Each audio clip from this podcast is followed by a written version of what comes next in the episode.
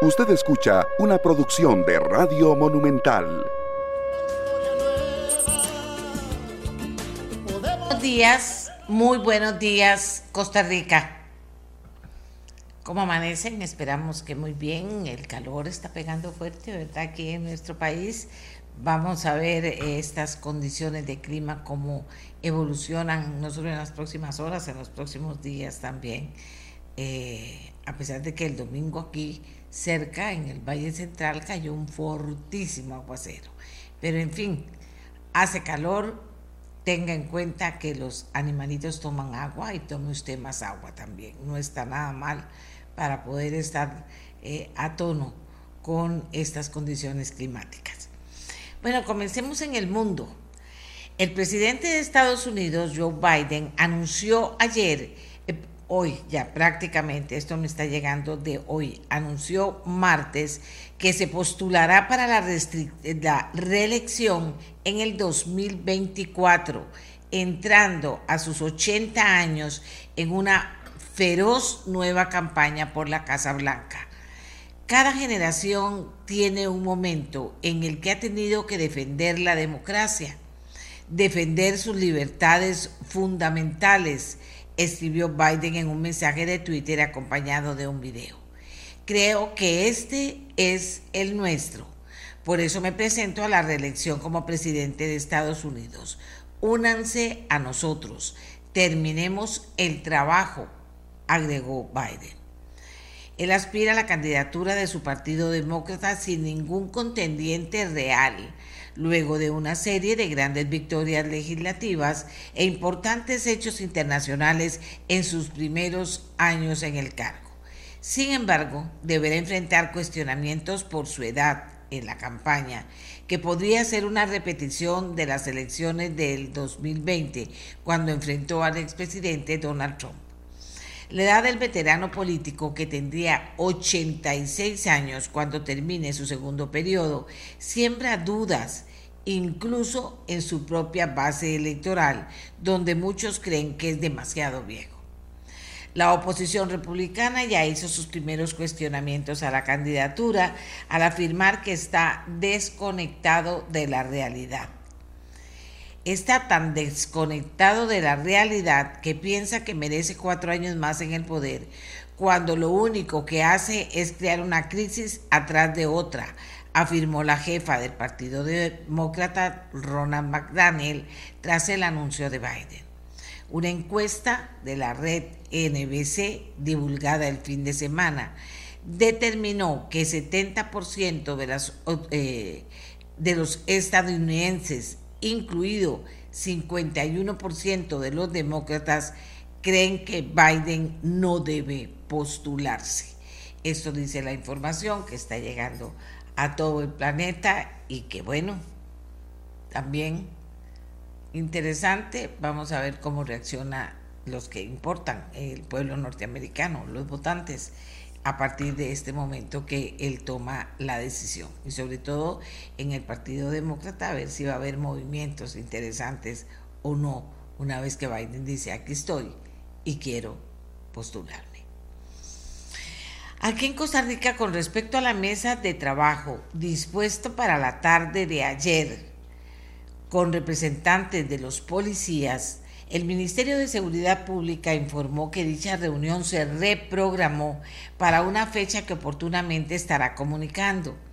El tema principal de negociación de dicha mesa de trabajo, o sea, los roles policiales, fue abordado por el presidente de la República el viernes anterior la agenda para el próximo encuentro será sobre las condiciones laborales de la policía, dijo en un comunicado de prensa el propio eh, Ministerio de Seguridad Pública, así que sobre eso también estamos enterados.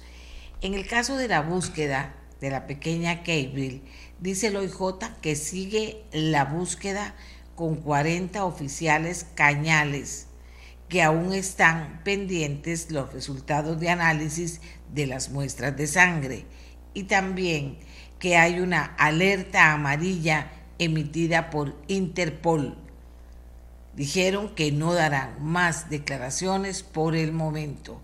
Este es como decir el último boletín con información sobre el caso de la niña Gabriel que pasan los días y pasan los días y esto es lo que estarían aportando en este momento. Tenemos para el día de hoy para hablar del proyecto de reforma constitucional para permitir la extradición de costarricenses que propone el gobierno. Eh, vamos a tener reacciones de la Asamblea Legislativa y vamos a profundizar en este proyecto. También vamos a hablar de que los médicos especialistas, que es una población que está organizada, los médicos especialistas interponen una acción de inconstitucionalidad contra la ley de empleo público. ¿Por qué lo están haciendo? Y vamos a aprovechar para repasar la situación actual del, del tema de los médicos especialistas, porque me comentaban precisamente el día de ayer que había mucha inquietud entre eh, la población de estudiantes que están ingresando ya o terminando carrera o que están ingresando con deseo de poder especializarse. Hay mucha inquietud porque parece que no hay seguridad sobre el tema. Entonces vamos a aprovechar para preguntarle al presidente del Sindicato Nacional de Médicos Especialistas. Mapear, cuantificar y divulgar los riesgos financieros, oigan, relacionados con el clima es el objetivo de un proyecto del Ministerio de Ambiente. Pretende también llevar un control de los mercados verdes nacionales y aumentar el atractivo del país para los inversores internacionales. Esto es todo un tema también que estaremos eh, compartiendo con ustedes. Claro, nuestro interés principal es que ustedes y yo salgamos conociendo más sobre este proyecto eh, que envía el gobierno a la Asamblea Legislativa y que tiene que ver con una reforma constitucional para permitir la extradición de costarricenses. Ahora vamos a hacer nuestra primera pausa, Costa Rica. Gracias por estar con nosotros. En un momento volvemos con el primer análisis del programa. La fracción del Partido Progreso Social Democrático en el gobierno, presentó el proyecto de reforma constitucional para permitir la extradición de costarricenses. Eh, vamos a hacer un análisis especial en el programa. Vamos a comenzar con el doctor Rubén Hernández Valle, que es un abogado constitucionalista que ya usted conoce bien, a ver qué le parece esta reforma constitucional y este proyecto. Y posteriormente vamos a tener a varias personas encabezadas por doña Pilar Cisneros de la Comisión de Seguridad y Narcotráfico, que de la fracción que presenta el proyecto para que nos den detalles y también opinen sobre el mismo. ¿De acuerdo? Entonces vamos a prestar atención a la primera parte, a la primera parte de este programa, que es oír a don Rubén Hernández Valle, que ya ha expresado opinión sobre este proyecto. Eh, don Rubén, gracias por estar con nosotros. Adelante. Buenos días, doña, doña Amelia. Un placer, como siempre, participar en este programa. Vea, yo voy a dar una opinión estrictamente jurídica, no voy a entrar al análisis de si es conveniente o no es conveniente. Creo personalmente de que sería conveniente. El tema es que jurídicamente es imposible, como lo voy a demostrar de inmediato. Bueno, vea que el artículo 32 de la Constitución establece expresamente que ningún costarricense podrá ser compelido a abandonar el territorio nacional. Es decir, esto implica prohibir la extradición de nacionales por cualquier tipo de delito. La reforma constitucional eh, planteada lo que pretende es que se haga una excepción en el sentido de que eh, puedan ser extraditados los costarricenses cuando eh, se trate de delitos de narcotráfico, fundamentalmente. Esto, sin embargo, tiene dos inconvenientes o dos problemas jurídicos insalvables. Uno es que viola abiertamente el artículo 22, párrafo quinto de la Convención Americana sobre Derechos Humanos y también el artículo primero y segundo de, ese, esa, de esa convención. Por otra parte, viola el artículo 196 de la Constitución Política y la jurisprudencia vinculante de la Sala Constitucional. Vayamos por partes. El artículo 22 2, párrafo quinto de la Convención Americana, dice expresamente, nadie puede ser expulsado del Estado del cual es nacional, ni ser privado del derecho a ingresar al mismo. Lo anterior significa, en pocas palabras, que no procede la extradición de nacionales hacia otros países, dado que la aplicación de este instituto jurídico implicaría, por sus efectos, una clara violación de la prohibición de expulsar nacionales de su propio territorio. Ahora bien, ¿qué ocurre cuando hay un conflicto sobre derechos humanos entre normas de rango constitucional y normas de rango convencional, como ocurriría en este caso? Eh, en este caso se aplica un principio fundamental que está recogido en el artículo 29 de la Convención Americana de Derechos Humanos y ampliamente desarrollado por la jurisprudencia de la Corte Interamericana. Se trata del principio de preferencia de las normas, según el cual cuando dos normas, ya sea una de derecho interno y otra de derecho internacional, concurren a regular la misma situación, siempre se debe aplicar la norma más favorable a la persona. En este caso concreto, ¿qué podría ocurrir? Que se trate de extraditar a un costarricense por narcotráfico y se oponga entonces el, 25 párrafo segundo de la Convención Americana con el, nuevo texto del artículo 32 de la Constitución. El juez en ese caso tendría necesariamente que aplicar la norma más favorable a la persona y la norma más favorable sería el artículo 22 párrafo quinto de la Convención que prohíbe la extradición de nacionales. Ahora bien, eh, también la Convención Americana establece muy claramente en su artículo primero y segundo dos disposiciones que son de, de acatamiento obligatorio para Costa Rica. Dice el artículo primero que los estados partes en esta convención se comprometen a respetar los derechos y libertades reconocidas en ella y a garantizar su libre y pleno ejercicio a toda persona que esté sujeta a su jurisdicción sin discriminación alguna por motivos de raza, color, sexo, idioma, religión, opiniones políticas o de cualquier otra índole, origen nacional o social, posición económica, nacimiento o cualquier otra condición social. Entonces eso significa que em, no se puede, ningún país internamente, los tribunales internos y mucho menos la legislación, puede establecer regulaciones que vayan en contra de derechos consagrados expresamente en la Convención Americana. Y el artículo 2, por, por su parte, establece si el ejercicio de derechos y libertades mencionados en el artículo 1 no estuviera ya garantizado por disposiciones legislativas de otro carácter, los Estados partes se comprometen a adoptar con arreglo a sus procedimientos constitucionales y a las disposiciones de esta convención las medidas legislativas de otro carácter que fueren necesarias para hacer efectivos tales derechos y libertades. En otras palabras, esta norma, contrario a significa que si ya existe un derecho que garantiza plenamente eh, lo que establece el artículo 25, párrafo quinto de la Convención, existe una prohibición expresa para modificar ese texto, ya sea eh, de nivel legal o nivel constitucional. La jurisprudencia de la Corte Interamericana ha sido muy clara al respecto.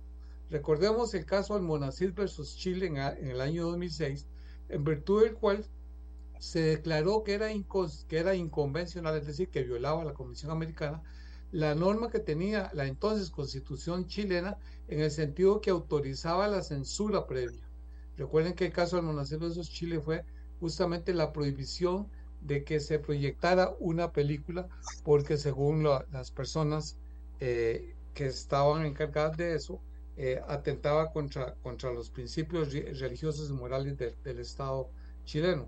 La Corte dijo que eso, eh, norma constitucional, iba en contra de la convención y estableció la obligación del gobierno chileno de modificar la constitución para adaptarla a la, a la convención. Chile acató inmediatamente, reformó su constitución y eliminó la censura previa. Otro caso se dio con eh, Trinidad y Tobago, que establecía la pena de muerte por delitos de carácter militar. En ese caso también se declaró inconvencional la norma constitucional que establecía ese delito y eh, sin embargo, este, como en, en Trinidad y Tobago no querían acotar la disposición, lo que hicieron simplemente fue denunciar la convención y salirse de la convención para no acatar esa, esa, esa norma. Es decir, eh, la eventual eh, aprobación del artículo 32 con la legislación propuesta de la Constitución implicaría una clara y evidente violación de los artículos 1, 2 y 22.5 de la Convención Americana de Derechos Humanos e implicaría una responsabilidad internacional del Estado. La única forma de salirse de ello sería denunciar la convención, que no creo que nadie esté dispuesto a hacer. Ahora bien, existe en segundo lugar otra, eh, otra inconveniente jurídico y es que el artículo 32 constitucional vendría a desmejorar el régimen de los derechos fundamentales de los costarricenses al eh, limitar el ejercicio de un derecho que hasta el momento ha sido pleno en nuestra historia constitucional. Y existe, eh, eh, por ejemplo, en el caso de la jurisprudencia de la sala de la reelección presidencial, se estableció un principio fundamental que no es, que es reconocido a nivel internacional, en el sentido de que el régimen de los derechos fundamentales solo puede ser modificado para mejorarlo o para establecer disposiciones, eh, crear nuevos derechos o mejorarlo, ya sea procesalmente o aumentar eh, su ámbito de aplicación. Es decir, la reforma, eh, las reformas que se pueden hacer a través de la Asamblea Legislativa, actuando como poder reformador de la Constitución, son para mejorar el régimen de los derechos fundamentales. En cambio, cuando la, reforma va en el sentido de desmejorar el régimen de los derechos fundamentales, como ocurriría en este caso, en que se le está eh, restringiendo, se le está limitando el ejercicio de un derecho que ha sido pleno hasta el momento a los costarricenses, en tal caso la única forma, desde el punto de vista del derecho interno, de hacer esa reforma sería a través de la reforma general de la Constitución. Es decir, habría que convocar una constituyente para reformar el artículo 32 de la Constitución, pero aún eh, para eh, cumplir con las disposiciones del derecho interno. Pero aún así, el problema jurídico no quedaría resuelto, porque siempre estaría la violación al artículo 1, 2 y 22, párrafo quinto de la Convención Americana de Derechos Humanos. Por lo que la conclusión lógica desde el punto de vista jurídico, repito estrictamente, es que esa reforma constitucional es jurídicamente imposible, es inviable y, creo que en el momento como, como la ley de la jurisdicción exige que sea toda reforma constitucional consultada a la sala, hasta ahí llegaría, porque es totalmente inviable, aunque desde otro punto de vista pueda ser muy deseable, pero jurídicamente es totalmente improcedente. Muchas gracias. Muchas gracias, don Rubén. Dijo, no voy a opinar más allá de un, de un análisis estrictamente jurídico. Es la opinión y la valoración que hace don Rubén.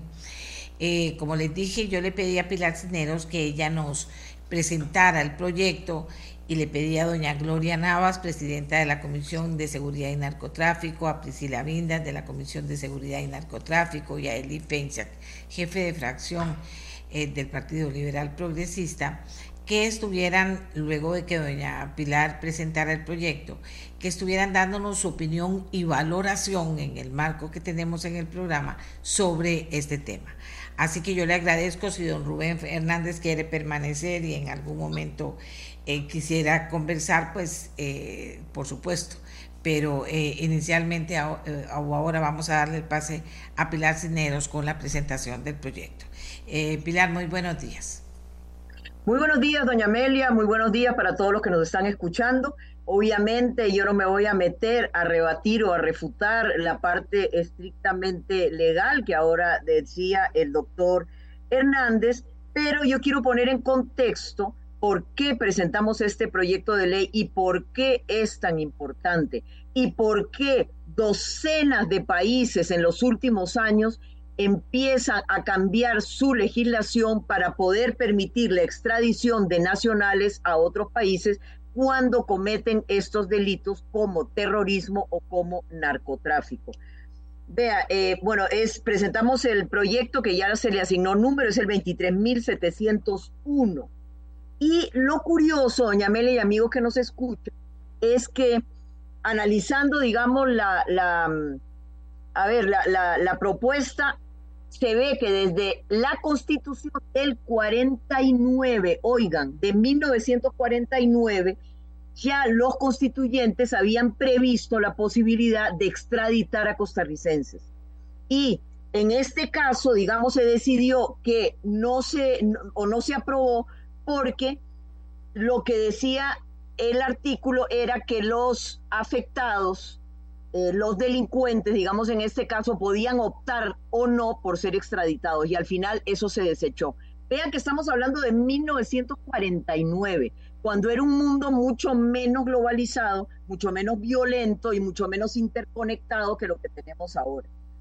Es un hecho que estos delitos de crimen organizado, y en eso doña Gloria Navas, eh, doña Gloria Navas es experta y ahora lo podría explicar, o sea, son delitos que ya involucran a muchos países. Costa Rica, por su posición geográfica, se ha convertido en uno de los puntos de mayor tráfico de drogas en el mundo. Y obviamente estas no son bandas lideradas por costarricenses, digamos, en, su esencia. Generalmente son bandas organizadas de otros países donde se produce la coca, por ejemplo Colombia, o donde es más fácil meterla a los Estados Unidos, por ejemplo mexicanos, etcétera, y eh, reclutan, digamos, a costarricenses para armar toda esa trama de narcotráfico. O, por ejemplo, un acto grave de terrorismo hasta ahora. Eh, yo creo que no hemos tenido ninguno en el cual se involucre a un costarricense, pero perfectamente podría suceder. Entonces, lo que los costarricenses deben tener clarísimo es que este, este proyecto de ley lo que hace nada más es reformar el artículo 32 de la Constitución, donde dice, ningún costarricense podrá ser compelido a abandonar el territorio nacional. Y se agrega, salvo que en casos de tráfico internacional de drogas y terrorismo haya sido decretada em, extradición por un tribunal de la República de Costa Rica conforme lo dispuesto en esta constitución y en las leyes. A propósito, ahora estaba escuchando al doctor Hernández hablar sobre el artículo 22 de la Convención Internacional de Derechos Humanos, que indica que no pueden ser expulsados del país pero este no es el caso. ¿Por qué? Porque en este proyecto de ley se contempla que eso lo decidirá un juez de la República y que ese juez deberá garantizar que el costarricense que podría ser extraditado enfrentará un procedimiento con todas las garantías legales igual que aquí.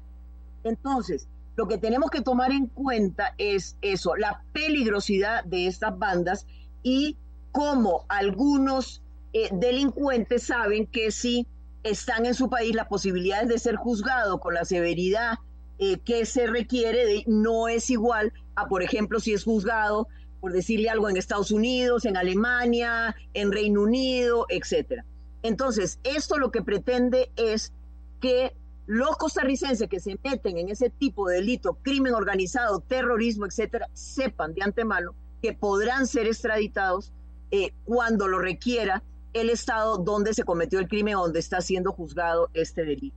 Entonces, eh, yo considero que es un avance muy importante. Hay un montón de países, y le voy a decir que recientemente o no tan recientemente, eh, ya han aprobado eh, cambios en la ley similares. México, Reino Unido, Estados Unidos, Honduras, Panamá, Argentina, República Dominicana, Uruguay y Colombia, entre otros, por ejemplo.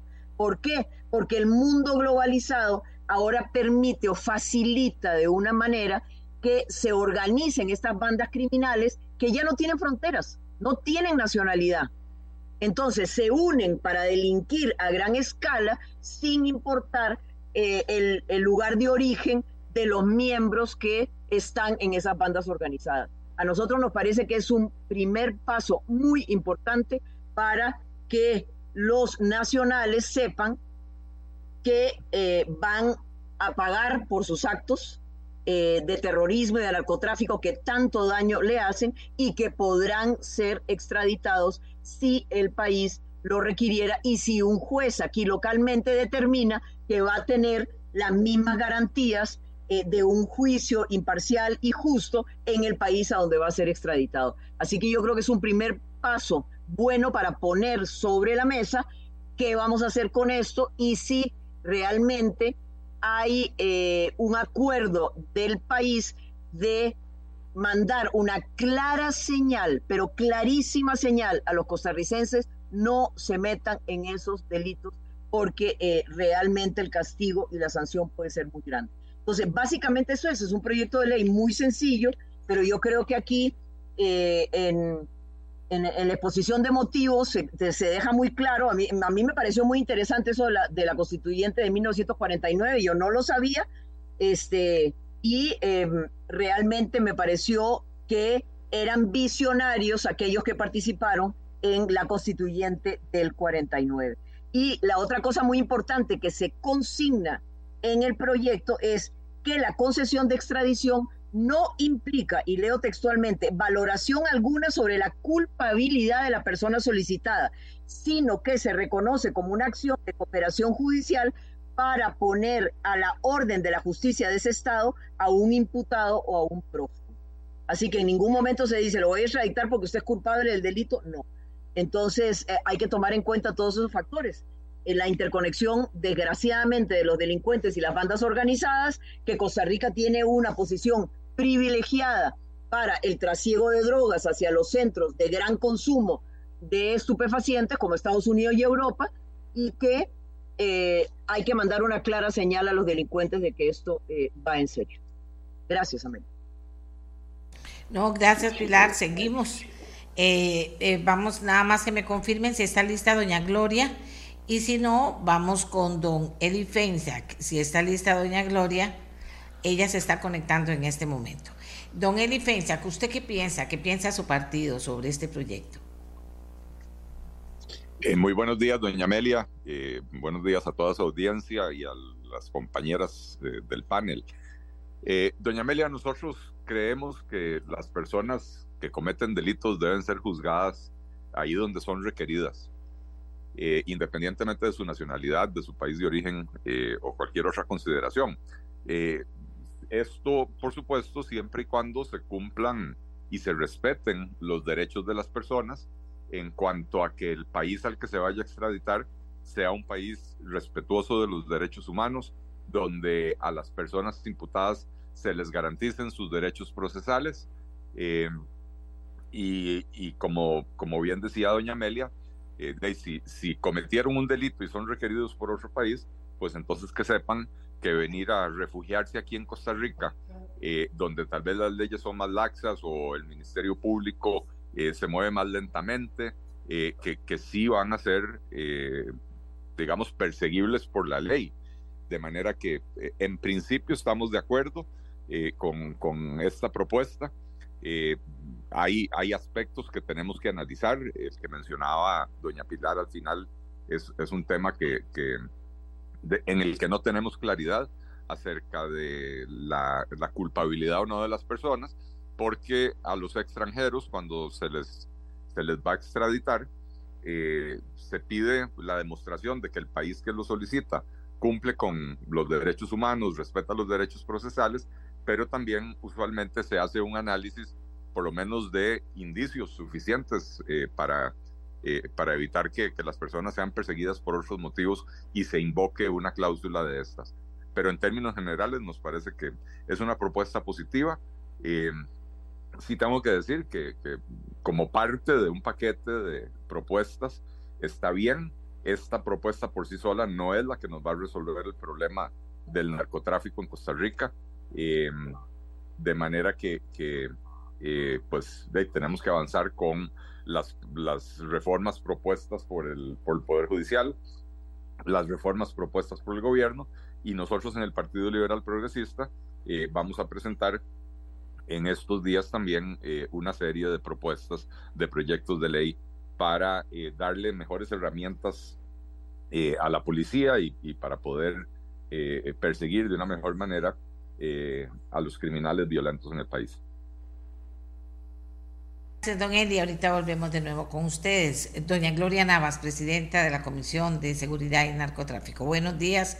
Adelante, doña Gloria. Gracias, buenos días. Eh, muchas gracias, doña Amelia, y encantada de reunirme con don Eli y con doña Pilar, eh, escuchar las posiciones de ellos. Eh, desde ahora debo adelantar que entre el ambiente de la Asamblea Legislativa con relación a este tema, de la lucha contra el crimen organizado y todo lo que se conecta con lo que es el crimen organizado y el sistema actual que tenemos en el Código Procesal Penal y el sistema de los juicios, etcétera, creo que hay una buena intención colectiva de colaborar y buscar las soluciones importantes. Lo que sí tenemos que entender, y eso hay que explicarlo con toda seriedad, es que se trata de realizar eh, reformas a todas estas eh, entidades normativas, que eso no ocurre de un día para otro, y también las reformas que se vayan a plantear deben serlo en forma integral, porque no pueden ser ocurrencias o pedacitos lo que se va a ir reformando para desarmar un sistema que ya tenemos, que no es perfecto, pero es el que está funcionando.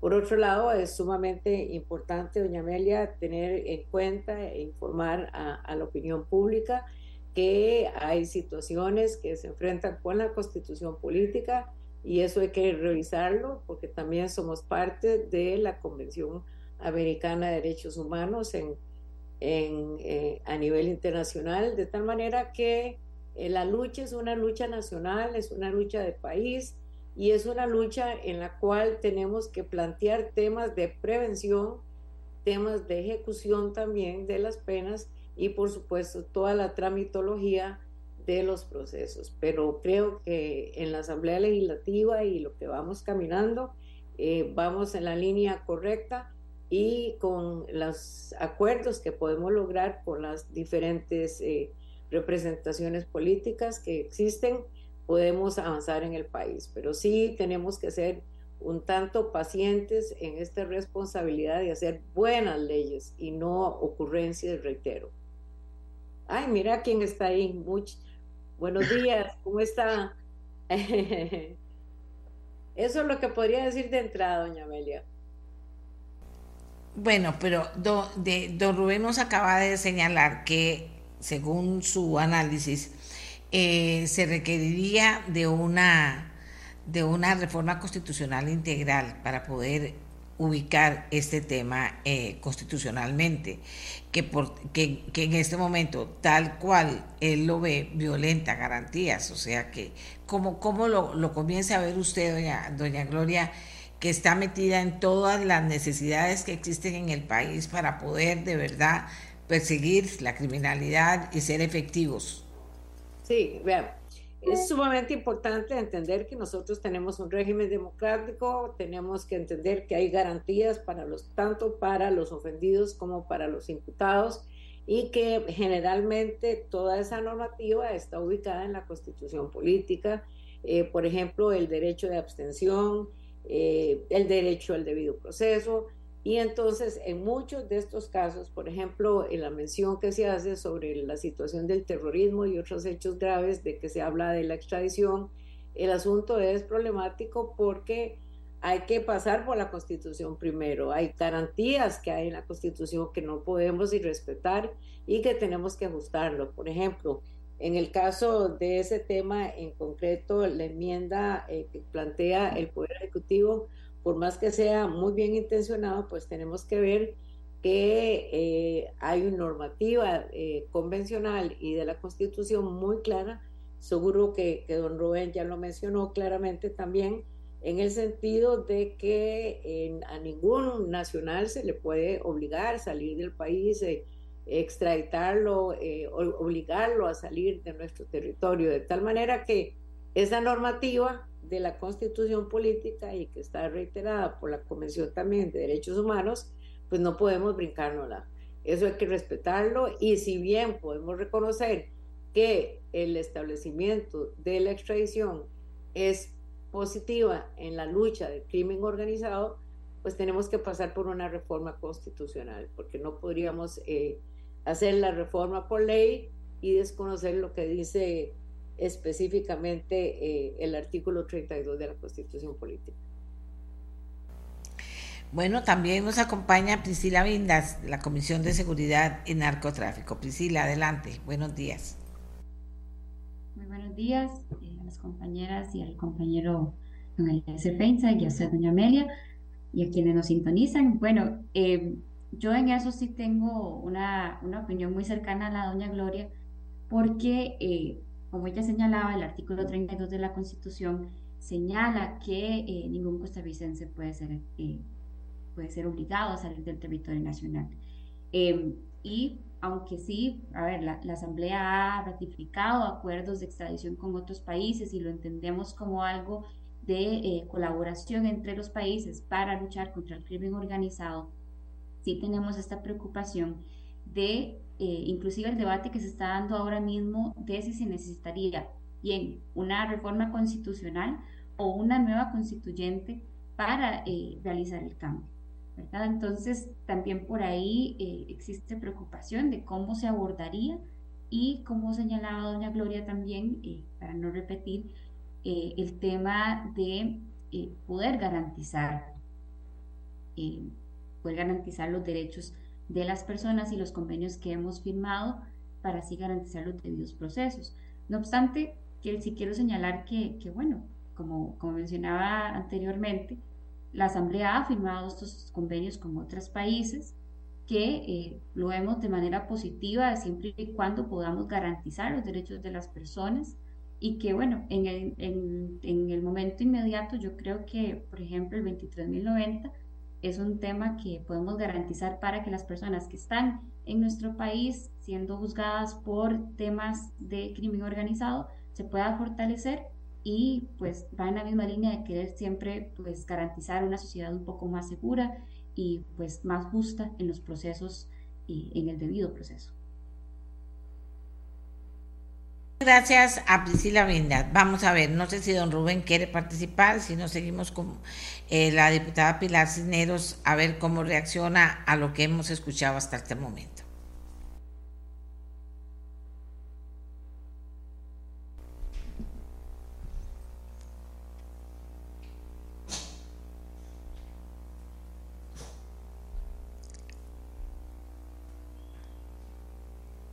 Doña Pilar.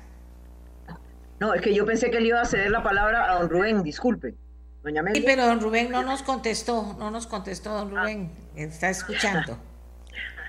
Bueno, como yo le dije, jamás en la vida me voy a meter a rebatir a expertos como el doctor Rubén Hernández o como, como doña Gloria Nava, jamás en la parte de fondo. En la parte de forma, doña Amelia, a mí lo que me gustaría recalcar es que se garantiza, se daría garantía absoluta de los derechos que tengan los costarricenses antes de ser extraditados. Es decir, un juez de la República aquí tendría que analizar si al país donde esa persona eventualmente va a ser extraditada gozaría de todos los derechos y las garantías procesales, penales, etcétera, de un juicio justo. Eso es evidente. Pero no podemos ignorar que Costa Rica ha sido víctima, digamos, de su ubicación geográfica, si se lo quiere poner así.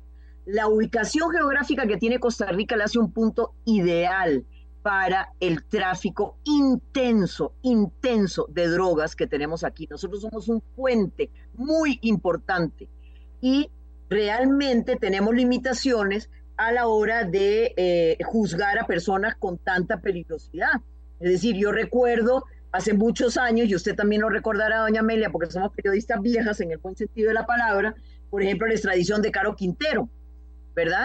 Eh, eh, gente, eh, ¿verdad? Igual, los países se han ido abriendo a esa posibilidad, porque como repito, antes, digamos, estos crímenes eran como, como muy locales, ahora son redes mundiales, literalmente mundiales. Aquí no hay fronteras, aquí no hay nacionalidades, lo que hay es un crimen organizado eficaz, eficiente, con muchísimo dinero para invertir en sus redes delictivas y llevar adelante estos negocios multimillonarios de los cuales no tengo que explicar.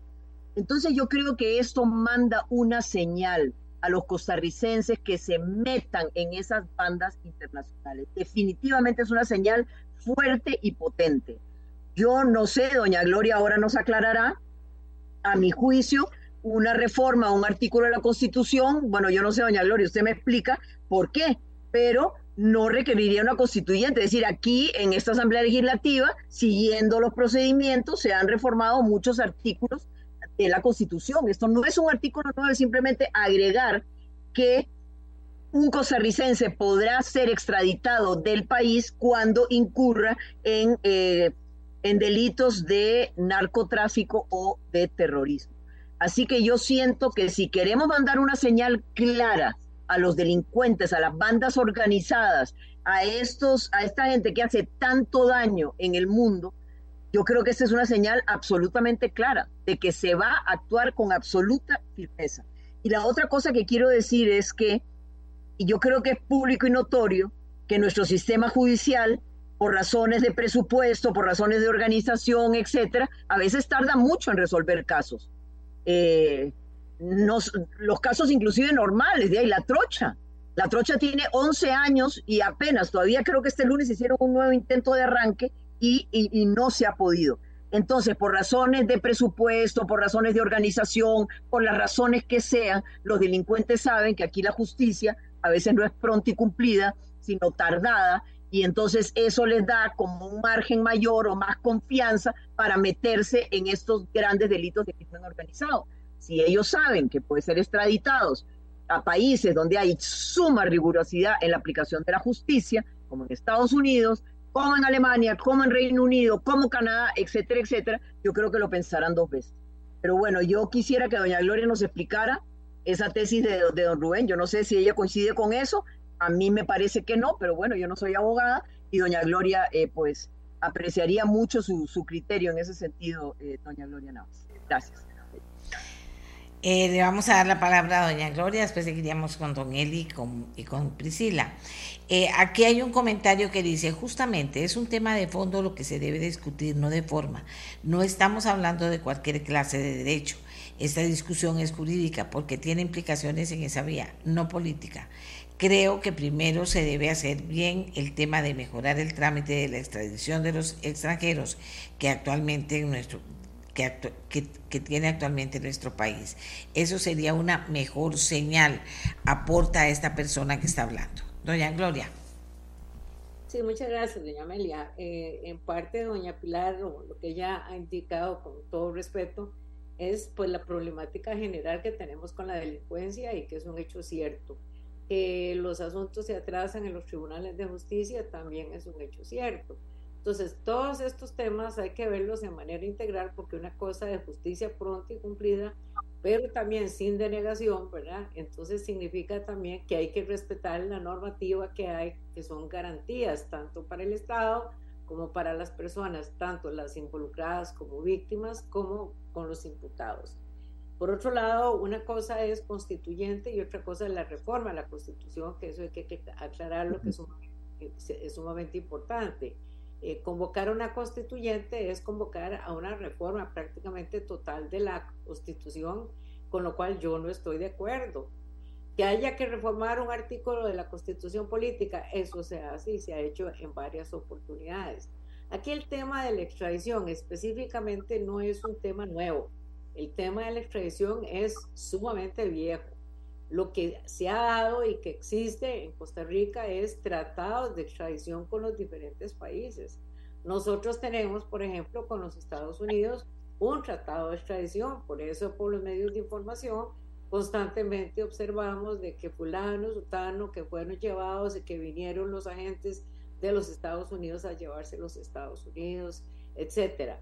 En esos casos, con el extranjero, con el que no es nacional, el que no es costarricense, hay acuerdos de, eh, con, a nivel internacional a ese nivel. Entonces, se firman acuerdos con los países sobre el tema de la extradición y normalmente a la hora de ver esos acuerdos específicamente se indica cuáles son las garantías que hay que darse para que se dé el caso de la extradición.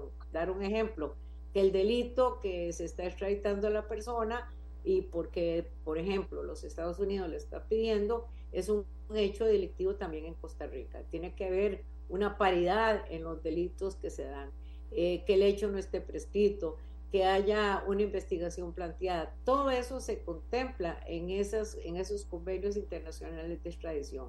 Entonces, con los extranjeros yo creo que el asunto es más fácil porque el freno que tiene la constitución política se refiere a los nacionales. Entonces, si el nacional queremos extraditarlo, tenemos que pasar todo eso por una reforma constitucional de la normativa específicamente y siempre que se va a hacer reformas a ese nivel, pues en la realidad se tienen que firmar los convenios de extradición con los países y ahí también se incluyen todas las garantías que tiene una persona. Es decir, no, es, no, se, no se respetan derechos fundamentales. De manera que eso podría ser posible eventualmente reformando la constitución política, pero hay que pasar por ese trámite y no simplemente indicar que en virtud de la seriedad de los casos que tenemos en Costa Rica, pues tenemos que extraditar. Yo creo que eso no, no, no tiene mayor cuestionamiento. estamos más que eh, nadando en una criminalidad totalmente exagerada. Eh, estamos hablando de esa bebé que, que, no aparece, por ejemplo. Es decir, a esos puntos hemos llegado, ¿verdad? Eh, accidentes de tránsito tremendos y todo el tema de que somos un país donde aquí se guarda, se distribuye y se traslada droga a todas las partes del mundo. De manera que como país tenemos que sentirnos avergonzados y también presionados para, para resolver esta problemática, pero siempre y cuando eh, el tema de legalidad y de constitucionalidad lo respetemos y esto tenemos que irlo viendo en cada caso. El tema del costarricense es porque hay una norma constitucional. Reitero, no se necesita una constituyente, una reforma así, si fuera posible, y también el tema de la extradición es un tema muy viejo y tenemos eh, mucha jurisprudencia a esos niveles en Costa Rica. Gracias, doña Gloria. Vamos con doña Priscila Vindas, eh, del Frente Amplio, y luego con don Eli Feinsack. Eh, doña Priscila, ¿qué piensa usted? Sí, bueno, como les decía, es una de las, cuando menciona lo de la constituyente, era una de las inquietudes que teníamos, eh, también pues escuchando la, la escritura de, don Rubén Hernández y pues ahora también escuchando a doña Gloria, yo creo que pues ahí eh, conforme ir avanzando el proyecto podemos, podemos ver con mayor claridad, pero bueno, agradezco a doña Gloria por la aclaración. Em, sí, yo creo que, que, con la gravedad de los casos que tenemos en este momento, eh, con las necesidades que tenemos en el, en el, en el país propiamente, em, a ver, yo creo que, que, el tema de la extradición es importante dar la discusión. No obstante, también tenemos que garantizar que nuestro sistema judicial pues tenga el recurso humano y pues también el material para poder inclusive eh, colaborar con esas extradiciones, ¿verdad? Porque tiene que darse pues también el trabajo conjunto en nuestro país. Eh, y ahí sí, de nuevo, insisto que tenemos eh, pues muchísimo que, que, trabajar, muchísimo que aportar. El año pasado según estadísticas, Costa Rica era una de las principales vías por tierra, eh, saliendo de los puertos de Limón, eh, uno de los mayores exportadores de cocaína hacia Europa. Entonces, podemos ver cómo, por ejemplo, todo esto se vincula. Eh, ciertamente, cada vez más es un punto estratégico y somos un punto estratégico para la migración, para el comercio, pero también para el narcotráfico y para otras actividades ilícitas y delictivas por la posición geográfica de Costa Rica. Pero eh, sí tenemos, también tenemos que ver en lo inmediato también que podemos trabajar para llegar a este punto em, de la extradición que hoy mencionaba, mencionaba perdón, doña Gloria, que ya Costa Rica tiene convenios y que pues si pudiese hacerse a través de una reforma constitucional, pues perfecto. Ahí yo sí creo que, de nuevo, insisto que hay que fortalecer a los mecanismos que tenemos al interno para poder también garantizar que estos procesos se, van a, se vayan a, realizar de una manera adecuada y que quienes tienen que cumplir condenas acá pues también lo puedan realizar de una manera óptima y con los recursos necesarios para cumplir con el calibre de personas y, de criminalidad o peligrosidad que tienen estas personas que, pues menciona el proyecto de Doña Pilar para así poder garantizar que estas personas puedan cumplir o estar acá eh, en el tiempo que se realiza la extradición a los países solicitados. Bien, eh, la gente pues está opinando, eh, pero está interesada en el tema, más bien en conocer más y conocer más de las posiciones. Pareciera que esa es la, la idea de la gente que nos está escribiendo. Pero eh, voy a preguntarle a don Eli, ¿cómo hacemos, don Eli? ¿Cómo lo ve usted a esta altura de la conversación? Eh, bueno, yo veo que eh, este, esta propuesta es una necesidad. ciertamente en Costa Rica históricamente la extradición se ha utilizado únicamente para extranjeros y eso le da un cierto velo de impunidad a costarricenses que cometen delitos eh, internacionalmente y que se vienen a refugiar acá, eh, donde tal vez no han cometido un delito o donde tal vez la norma es un poco más laxa. Eh, yo no soy abogado, doña Amelia, y no, no puedo cuestionar ni, ni por un minuto lo que plantea don Rubén y lo que plantea doña Gloria. creo que es un proyecto que, como decía Priscila, merece discusión. Es, o sea, la bienvenida a la propuesta para que se discuta el tema. Eh, como decía en mi, intervención inicial, nosotros en el partido creemos que las personas deben de responder por, sus, por los delitos que cometen eh, donde sean requeridos y, no utilizar la nacionalidad eh, para, para evadir la justicia internacional. si es necesaria una reforma constitucional, pues entonces esa será la vía, habrá que hacerlo. El artículo 31 de la Constitución dice que la extradición será regulada por leyes y por convenios internacionales. Eh, el 32 dice que ningún costarricense podrá ser compelido a abandonar el territorio internacional, el perdón, el territorio nacional.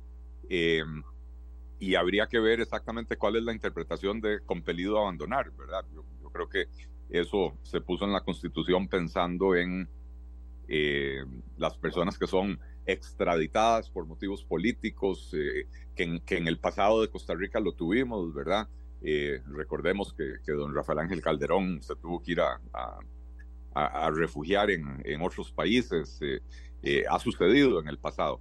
entonces, precisamente para evitar que suceda un abuso de la figura, es necesario que la discusión de este proyecto sea seria, sea pausada, pero definitivamente creo que sería una herramienta importante para eh, ayudar a combatir este flagelo.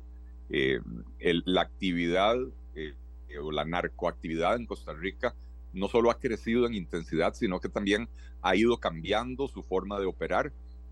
Pasamos de ser nada más un, digamos, un país de asistencia logística en el trasiego a ser un país donde ya se, se almacena, desde aquí se exporta a diferentes mercados, eh, antes era casi todo eh, hacia Estados Unidos, ahora buena parte se va hacia Europa. Eh, pareciera que las bandas internacionales están operando en Costa Rica más que antes.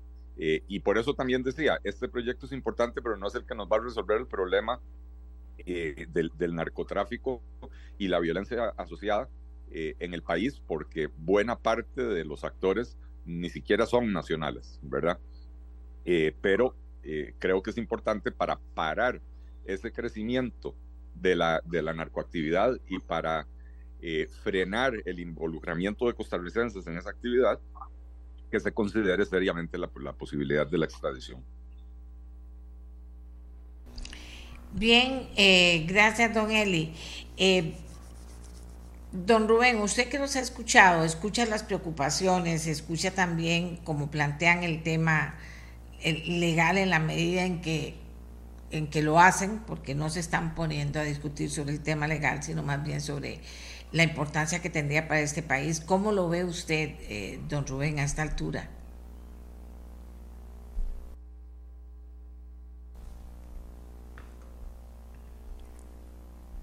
Está don Rubén.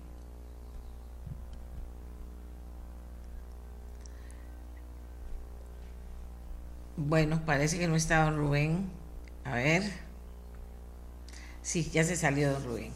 Ah, entonces vamos con doña Pilar. ¿Cómo lo ve, Pilar? O sea, hay una necesidad, hay una preocupación, hay, eh, hay un hueco, un vacío en ese tema y ahí está el tema legal y están también las posibilidades de, de enfrentar este tema, de este proyecto de alguna manera diferente. ¿Cómo lo ve usted? Mire, eh, doña Amelia, usted creo que acaba de resumir con esas tres palabras lo que yo pienso. Hay una necesidad hay una preocupación y hay un hueco legal. Las tres cosas existen. Vea, lo que ahora mencionaba don Eli, ese nivel, y lo que había mencionado doña Gloria antes, ese nivel de violencia espantosa que estamos viviendo en el país, donde la vida de un joven no vale nada, donde se matan en los barrios, donde todos los días hay una familia que llora a un joven o a una persona metida en estas bandas narcos. O sea, eso es, a ver, una escuela de crimen organizado violento que ha desangrado a varios países, entre otros, vea, el mejor ejemplo es México. México está desangrado por esas bandas criminales. Entonces, la pregunta es, ¿queremos lo mismo aquí? Es decir, esas bandas, como decía Don Eli, inicialmente son organizaciones foráneas, generalmente bandas de mexicanos, colombianos, digamos en el caso aquí de Costa Rica, básicamente esos dos países, que vienen y empiezan a extender sus tentáculos aquí. Pero los costarricenses aprenden y los costarricenses se meten y los costarricenses cooperan y los costarricenses matan también, ¿verdad? Entonces, es toda una escuela, desgraciadamente, es una escuela del crimen organizado con una violencia sin límites, donde ahí no hay piedad de nada se matan familias enteras, niños, mujeres inocentes, no importa. Para ellos nada les importa. Entonces, doña Amelia, yo creo que, y costarricense que nos escucha, tiene que haber un mensaje muy claro. Si usted va a ser parte de una banda que trasiega drogas hacia Estados Unidos, hacia México, que cause ese daño impresionante a Europa, bueno, va a pagar por sus crímenes. Y va a pagar muy duro pero eso garantizando, por otro lado, los derechos procesales y legales que ese costarricense va a tener afuera, igual que cuando nosotros extraditamos a un extranjero. Entonces, la señal tiene que ser muy clara, doña Amelia, porque ellos no van a parar, no van a frenar. Su nivel de violencia, su nivel de, de a ver, de estructuración para el mal, para delinquir, prácticamente no tiene límites. Y yo creo que doña Gloria Navas, que esté en esa comisión, lo tiene muy claro. Y todos los días nosotros, cuando escuchamos noticias, tres muertos, cinco muertos, una familia entera baleada, jóvenes aquí, lo estamos viendo. Lo estamos sufriendo en carne propia.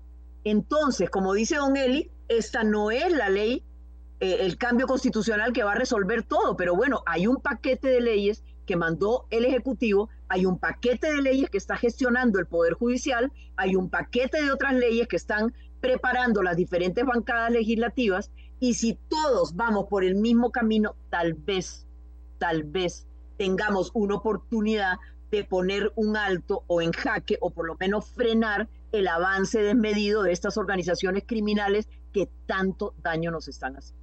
Entonces, a mí me parece que ya el solo hecho de que este proyecto 23.701 ponga la discusión sobre el tapete es una gran ganancia.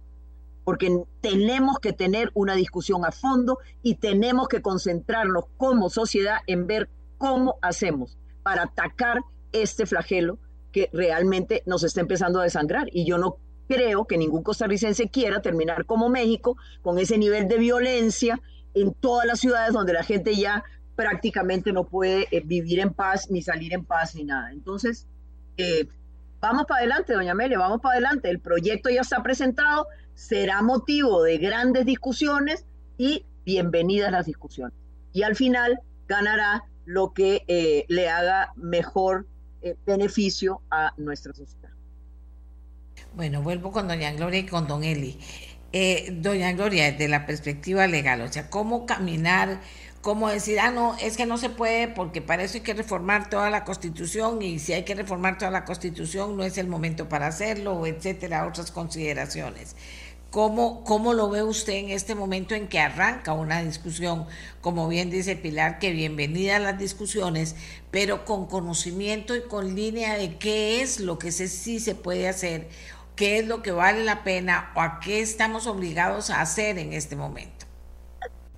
Bueno, yo soy muy positiva en, general y creo que el hecho de estar en la Asamblea Legislativa después de tantos años de ejercicio profesional en temas penales, pues uno está ubicado exactamente donde está, donde tenemos que iniciar y continuar la pelea. La pelea hay que hacerla, la pelea hay que llegar, llevarla a un término, eso es un hecho cierto. Que los costarricenses todos estamos molestos, que estamos asustados, es totalmente cierto.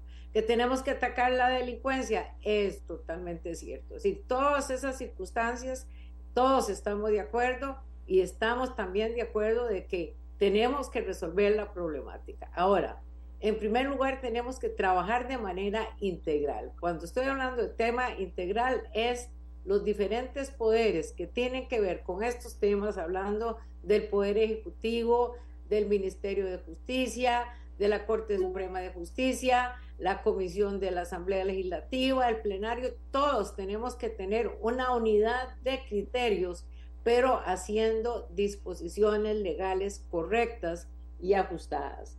El otro tema sumamente importante que debo mencionarlo es el proyecto 23.090, que bueno, que ya lo aprobamos en comisión y ya va para el plenario, que es sumamente importante. Invito a los costarricenses a que escuchen mañana en el plenario la intervención del fiscal general de la República, que está invitado él va a hacer una exposición sobre la problemática que tenemos y además vamos a tener el privilegio de hacerle preguntas al señor fiscal general, de tal manera que eso implica un adelanto de información para la opinión pública y para la delincuencia en general.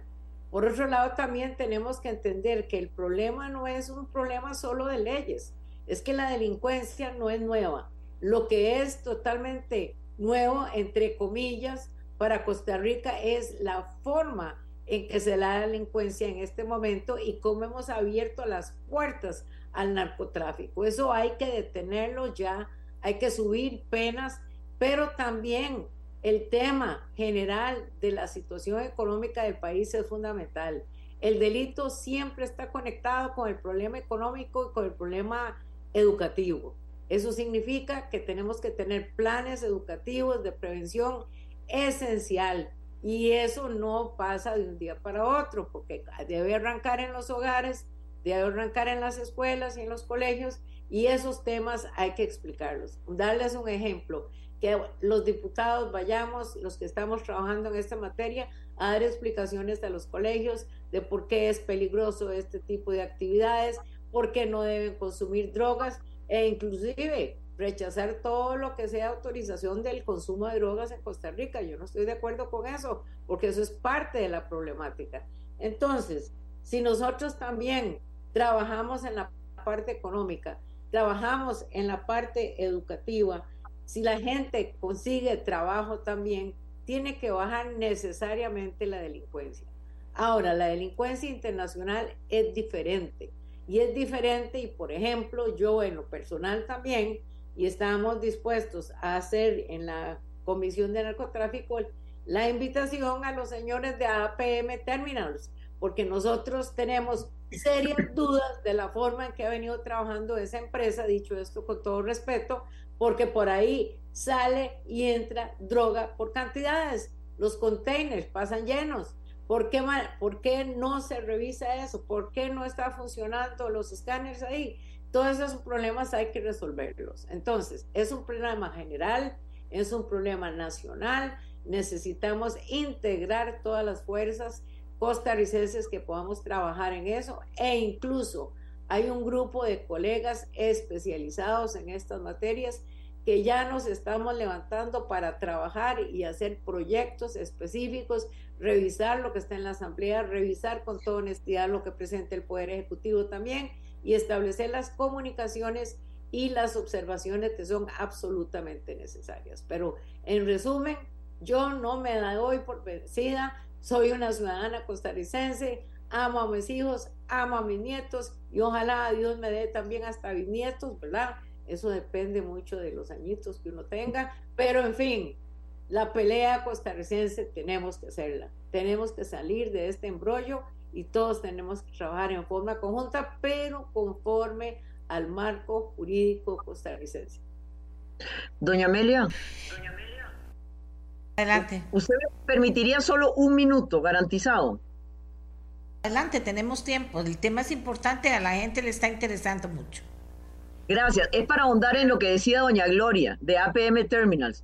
Ya han caído dos bandas de gente que se dedica al tráfico de drogas desde el muelle, que son empleados de APM Terminal, todos costarricenses, todos. Entonces, acuérdese, han, encarcelado a, a, varios de los empleados absolutamente matriculados con estas bandas organizadas. Por eso le digo, la, a ver, el negocio viene de afuera y estas bandas son sumamente experimentadas en otros países y vienen desgraciadamente a enseñarle a los costarricenses cómo se hace, cómo se gana mucha plata y cómo el tráfico internacional de drogas le puede cambiar la vida, entre comillas, por favor, a, mucha gente que se mete en eso. Entonces, están corrompiendo y penetrando todas las estructuras o muchas de las estructuras de este país. Humildes empleados, policías, jueces de la República, políticos, etcétera, etcétera. Entonces, yo creo que si le ponemos un freno y le damos un claro mensaje de que no los vamos a dejarlo hacer con tanta facilidad, lograremos mucho. Gracias.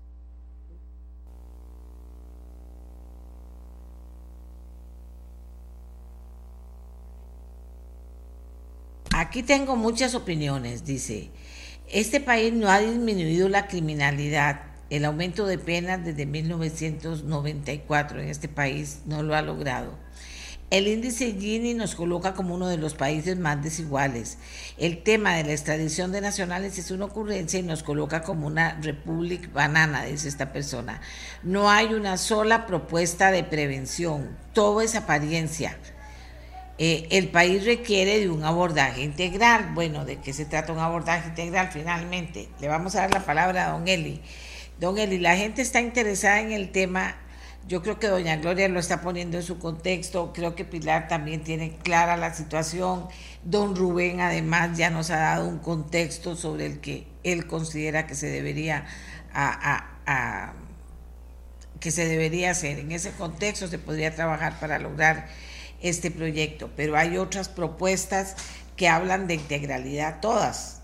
Y yo supongo que en muchas cosas aquí hace falta tener propuestas integrales. Pero mientras que esperamos la propuesta integral, ¿qué podemos hacer, don Eli, de acuerdo a lo que hemos conversado hasta ahora? Eh, lo primero es señalar que en la Asamblea hay un consenso generalizado de la urgencia de la situación y de la necesidad de actuar. Eh, lo segundo es que doña Gloria eh, lleva toda la razón al señalar que no solo hay que combatir la criminalidad, hay que atacar las causas, hay que atacar eh, las, las, razones o, lo que lleva a, que la gente eh, entre a delinquir. Costa Rica ha fallado miserablemente en los últimos años, en las últimas décadas, en brindar oportunidades a todas las personas y ese fallo empieza desde el sistema educativo. Eh, tenemos un sistema educativo que no se ha adaptado a los tiempos, que dejó de ser relevante, lo cual hace que los jóvenes no concluyan la secundaria, luego salen a la calle eh, y, y, y, con las pocas cualificaciones que han adquirido no pueden conseguir un empleo bien remunerado eh, y finalmente, bueno, de ahí las personas tienen que de alguna manera eh, poner pan, arroz y frijoles sobre la mesa y entonces encuentran maneras eh, poco edificantes de hacerlo, ¿verdad? sin embargo, no podemos perder de vista que estamos sumergidos en una crisis, en una escalada violentísima de criminalidad en el país eh, los, los, asesinatos, el sicariato, eh, lo, los ajustes de cuentas, eh, de, prácticamente de un año para el otro están creciendo en un 50%, eh, y eso es eh, un aumento brutal, ¿verdad? Entonces, algunos de los proyectos de ley, o la mayoría de los proyectos de ley que están siendo presentados, son para atacar el problema de, del corto plazo que eso lamentablemente en el corto plazo lo, lo que queda es eh, la persecución del delito y, y, y, el encarcelamiento de los culpables, ¿verdad? Eh, pero eh, porque resolver el problema de la educación y resolver otros, otros problemas perdón, que, que, afectan el acceso a las oportunidades de las personas eh, son soluciones de mediano o largo plazo, que hay que acometerlas hoy, ¿verdad? No podemos ser irresponsables, no podemos hacer como hizo don Luis Guillermo Solís cuando se le planteó la reforma de empleo público que dijo, yo no voy a impulsar eso porque los beneficios se van a ver en 15 años. Eh, nosotros tenemos que hacer hoy las cosas que se necesitan para el ahora y el ya, ¿verdad?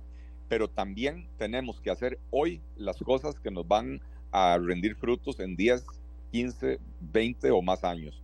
Eh, así que sí es muy importante eh, que no perdamos de vista las dos cosas. La ola de criminalidad, el aumento de los asesinatos, el sicariato, esta situación de violencia e inseguridad que estamos viviendo hoy, que eso para eso hay que reforzar eh, las, las medidas o las herramientas que tiene el país para perseguir el crimen y las causas inherentes que tienen que ser corregidas con medidas que son para, para rendir frutos en el mediano o en el largo plazo, pero que no se puede perder un día más. Muchas gracias a don Eri. Eh, vamos a ver, voy a eh, pedirle a doña Gloria que me cierre el tema y luego voy a volver con, con doña Pilar para que ella finalmente nos diga. Ella misma ha dicho, bueno, bienvenida a la, eh, toda la discusión que se dé.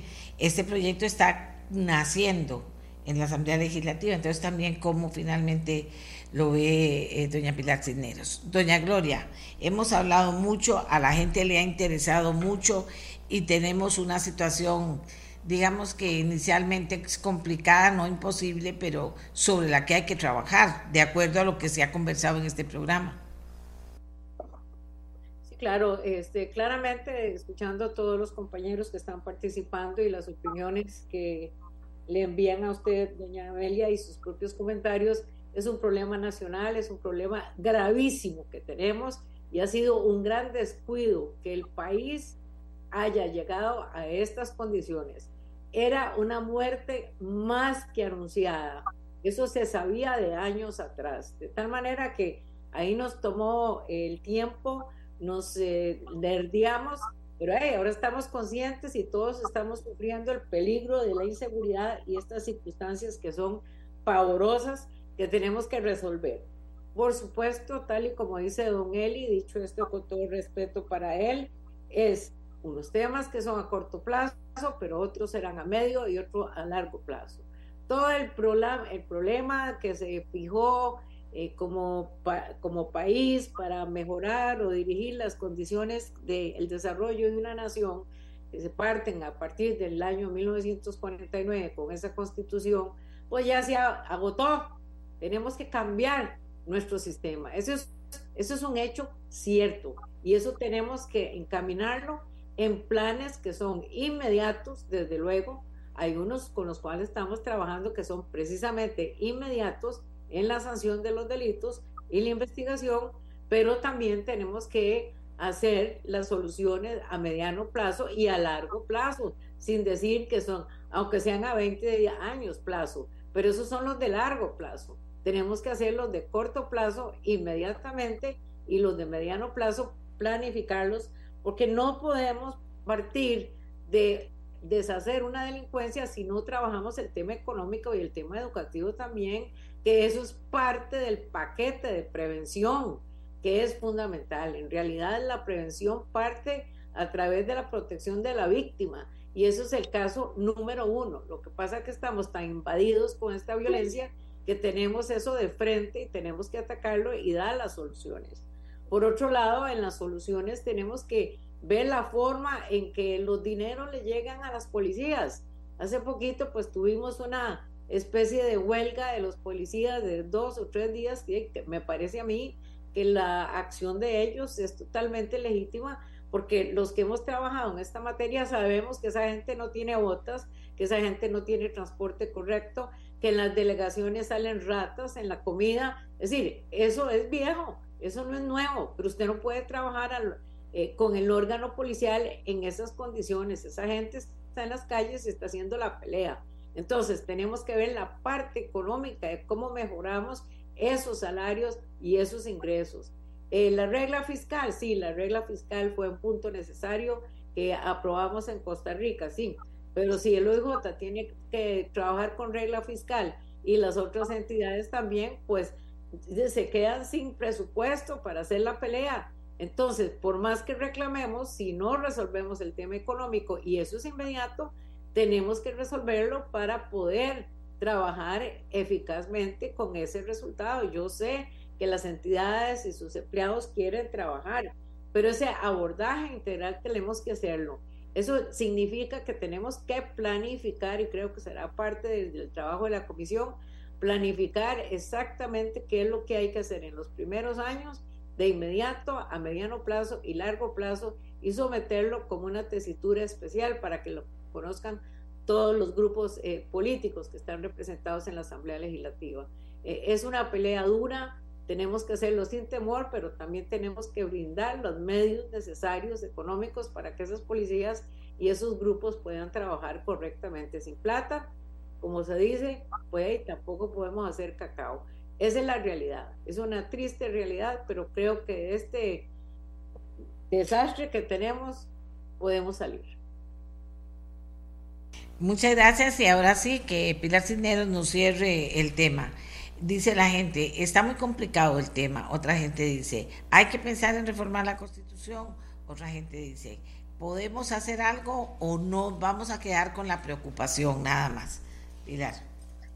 Ok, el tema, como usted dice, doña Amelia, y la secundo totalmente, es complicado. Me encanta ver a doña Gloria Navas apasionada, empoderada, con ganas de resolver las cosas. Me encanta ¿Por qué? Eso quiere decir que realmente nos está llegando a las entrañas el problema gravísimo de delincuencia que tenemos en este país. Y como decía don Eli también, ciertamente, esto no va a venir a resolver, no es la pomada canaria para resolverlo todo, no. Pero vea, acabamos de presentar la semana pasada el Poder Ejecutivo cuatro proyectos de ley. ¿Cómo es posible, costarricense? Vea, doña Amelia y doña Gloria también para que vean a dónde está la raíz de muchos de los problemas. En este momento hay 1.860 personas con tobilleras, es decir, que han sido juzgadas en los tribunales, pero que están en la calle con ese beneficio.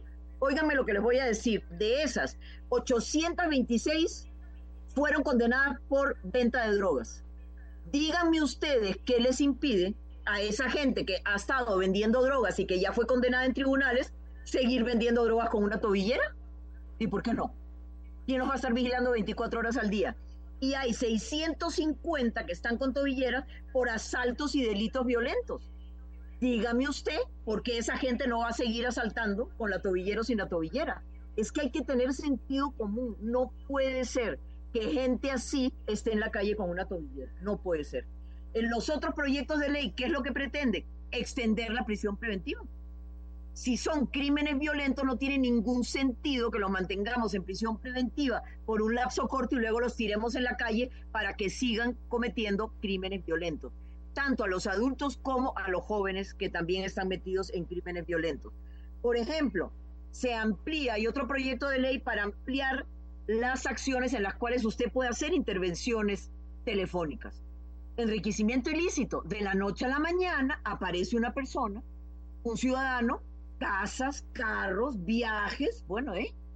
Entonces hay que intervenir esa persona a ver de dónde sacó ese montón de plata, por ejemplo, para casos de corrupción, para casos de soborno. Entonces, lo que decía doña Gloria ahora tiene toda la razón. Desgraciadamente, el crimen organizado ha ido creciendo, fortaleciéndose y siendo eficiente, eficaz y efectivo, muy exitoso en hacer sus delitos. Entonces, eso requiere que como país nosotros ahora devolvamos o tratemos de frenarlos con más y mejores leyes, con más y mejores presupuestos para la policía, para los investigadores judiciales, con más y mejores herramientas para el Poder Judicial, con más exigencias para el Poder Judicial, para que actúe con justicia pronta y cumplida. Y con ciudadanos empoderados, con ciudadanos decididos a que su país no se convierta en un narcoestado. Entonces, eso es una responsabilidad de todos, absolutamente de todos. Pero yo creo que también para abonar a lo que decía don Eli Feinsack y doña Gloria, esto es una tarea de Poder Judicial, de Poder Ejecutivo, de Poder Legislativo y del soberano, de la ciudadanía. Todos tenemos que luchar porque este es un problema de todos. No es que si en mi barrio hay un narco o no hay un narco, algún día, ahorita no hay en su barrio, mañana lo va a ver. si no le ponemos freno. Entonces, doña Amelia, a mí de verdad me encanta que estos temas estén sobre la mesa. Me encanta sacudir la conciencia de los ciudadanos y de los costarricenses y decirles, vean, esto nos está pasando, es una realidad. Cuando, doña Amelia, hace 30, 40, 50 años, veíamos esas matazones en los barrios, esos jóvenes con toda una vida por delante. Un día sí y el otro también, mataron a uno de 18, de 21, de 22, de 24. No puede ser.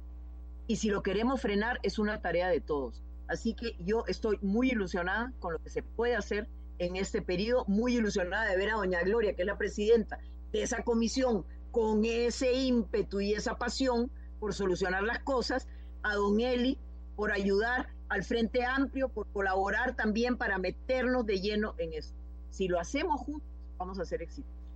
Si pretendemos que esto es una tarea solo de uno de los sectores, vamos a fracasar. Y yo creo que merecemos ser exitosos frente a la delincuencia organizada. Muchísimas gracias. Muchas gracias a Pilar Cisneros, a Gloria Navas, a Priscila Vindas, a Eli Fencia, que por supuesto al doctor Rubén Hernández Valle por su participación para hablar de este proyecto que permitiría la extradición de costarricenses, proyecto que propone el gobierno. Creo que hemos profundizado, sin embargo, también creo que se va a dar mucha discusión sobre el mismo, pero ya lo dejamos planteado aquí para que usted tenga elementos de juicio a la hora de opinar sobre el mismo. Ahora sí, vamos a hacer una pausa y vamos a volver con otro tema.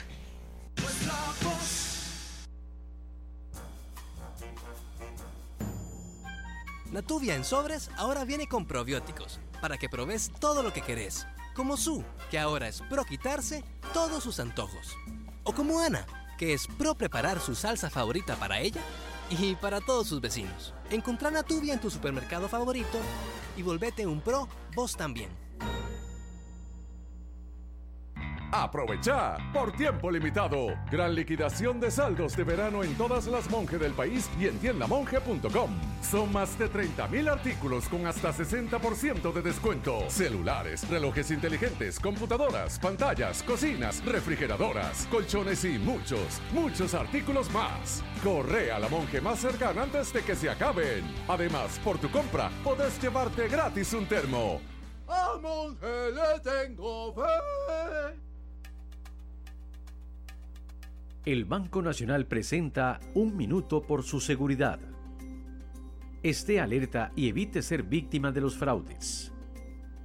El Banco Nacional le recomienda no entregar información personal o de sus cuentas bancarias en caso de que le llamen indicando que ganó algún premio. Los sorteos que realiza esta entidad financiera se publican directamente en sus redes oficiales.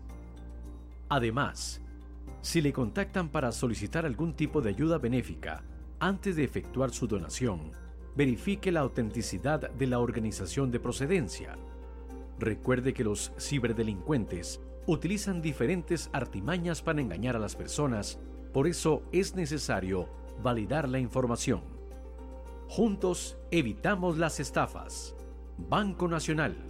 Juntos somos progreso.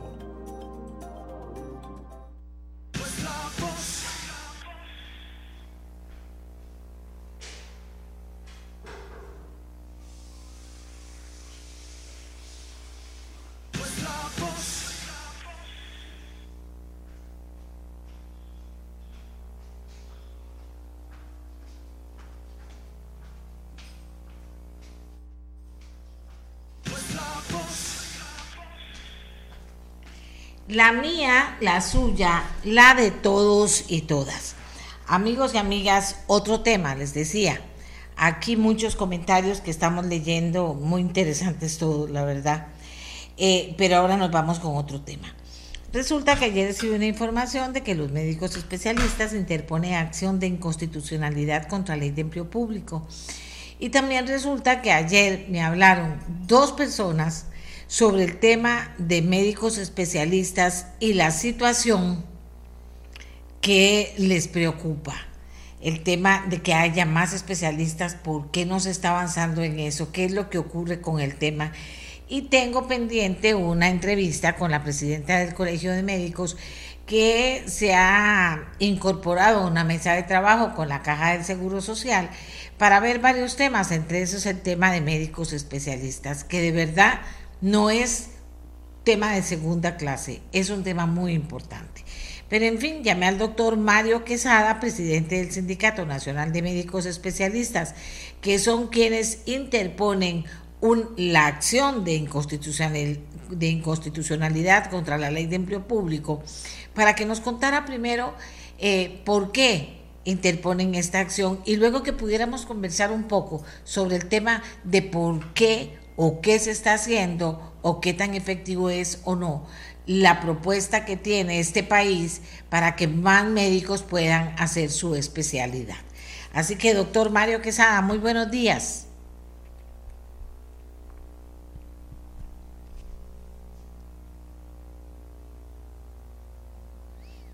Doctor, muy buenos días.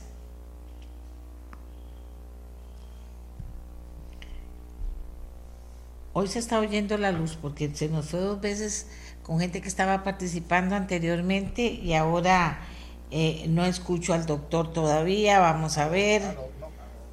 Ahora sí está. Al doctor Mario Quesada. Presidente del, del Sindicato Nacional de Médicos Especialistas. Doctor, ¿por qué interponen ustedes una acción de inconstitucionalidad contra la ley de empleo público? Gracias, doña Amelia. Bueno, esta es una de dos, eh, de dos acciones de inconstitucionalidad que el sindicato ha interpuesto en este momento a la ley de empleo público, porque esta ley de empleo público basa toda su argumentación en los artículos 191 y 192 de la Constitución Política, lo referente al régimen de servicio civil que tiene que ver más con los trabajadores del Estado central. Ahora, el artículo 73 de la Constitución Política le da un rango de autonomía a la Caja Costarricense de Seguro Social. Y si bien es cierto, entendemos claramente que el Estado es uno y es único, esta autonomía eh, rige básicamente en darle la potestad a la institución para fines propios de lo que está establecida la misma, de ponerse de acuerdo en las remuneraciones de sus trabajadores. Así que consideramos que esta ley, que de todas maneras, hasta desde el mismo Estado Mayor, desde, Zapote, ya don Rodrigo Chávez en varias ocasiones se ha referido a la misma, es una ley pues que tiene muchísimos problemas y graves problemas porque mete a todos los trabajadores en un mismo saco. Y doña Amelia, desafortunadamente eso no es así. No puedes meter a todos los trabajadores en un mismo saco ni a todas las instituciones en el mismo. Ahí es donde nosotros consideramos, doña Amelia, que puede tener arraigo. Bien, vamos a ver qué responde, qué responde la sala en última instancia. Doctor, decía que había comentado con dos personas precisamente en el día de ayer. Uno es el padre de un doctor y el otro es eh, una persona que eh, le han dicho varias veces en la caja, es que no podemos atender esas, eh, esas operaciones o ese tipo de enfermedad porque no hay disponibles especialistas. Y otra vez volvemos al tema de los médicos especialistas, de cómo se está manejando el tema, de qué opciones tienen ustedes, de que si es cierto o no que hay muchos jóvenes que quieren especializarse pero que no tienen la oportunidad y que finalmente que no haya médicos especialistas afecta el sistema de salud que tiene nuestro país, el servicio de la Caja Costarricense del Seguro Social a la persona que llega a pedir y necesita esa atención especial. Doña Amelia, eh, de verdad que te agradezco montones este espacio, porque, vamos, escasez de especialistas en la caja no en el país no existe, doña Amelia. El problema de especialidades médicas se tiene que ver siempre en tres aristas, ¿no? Formación en cantidad y cualidad, que eso lo define la institución contratante, Caja Costarricense de Seguro Social y demás. Distribución y retención. Ok. Según hemos visto en estudios de la OCDE, Costa Rica es el país de Latinoamérica con mayor cantidad de médicos formados por mil habitantes. Ojo, doña Amelia. Y estamos por encima o igual a la gran mayoría de los países de la OCDE en ese rubro. Entonces aquí uno se comienza a pensar, ¿qué es lo que está sucediendo? ¿Realmente tenemos una escasez de especialistas o hay una inmensa burocracia eh, administrativa que no establece prioridades con eficiencia y estamos mandando los especialistas que tenemos a lugares donde no tienen capacidad instalada suficiente para desarrollar su especialidad? Me explico diferente, doña Amelia Hemos tenido casos de oftalmólogos que los mandan a lugares donde no tienen ni siquiera una lámpara de hendidura donde, para ver un paciente. Vayámonos a, eh, aquí atrás usted ve el Hospital México. El Hospital México es uno de los cuatro hospitales nacionales de, eh, de adultos, de atención de adultos. El segundo piso tiene 21 quirófanos, pero aún nos faltan 10 por habilitar. ¿Por qué? Porque tampoco tenemos una, una, pega de, de, compra de máquinas de anestesia de hace de 145, 150 máquinas de anestesia. Entonces, ¿qué pasa con esto? Servicios como el nuestro, por ejemplo, cirugía plástica reconstructiva, opera dos días por semana usted no puede operar más que eso. La capacidad instalada de la caja en este momento es superada. Entonces, pareciera que desde oficinas centrales hay una estrategia de definir toda la problemática por falta de especialistas y no son suficientemente garantes de decir que tienen 50 años de rezago de crecimiento en capacidad instalada y tras de eso a la actual junta directiva de este país, de, perdón, de esta institución se le ocurre parar el portafolio de inversión.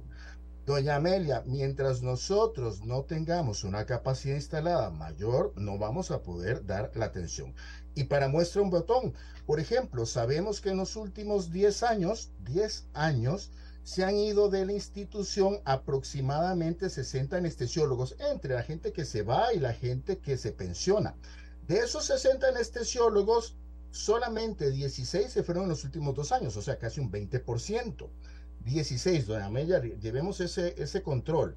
Solamente este año se gradúan 28 y más los que ya se graduaron son 37. Aquí hay una suma y resta que no me suena, doña Amelia, y volvemos al punto, ¿qué es el problema? ¿Falta información? No creo. Tenemos 955 médicos en formación de especialidad médica, doña Amelia, y agregado a eso, ok, tenemos una situación que no nos estamos poniendo a retener.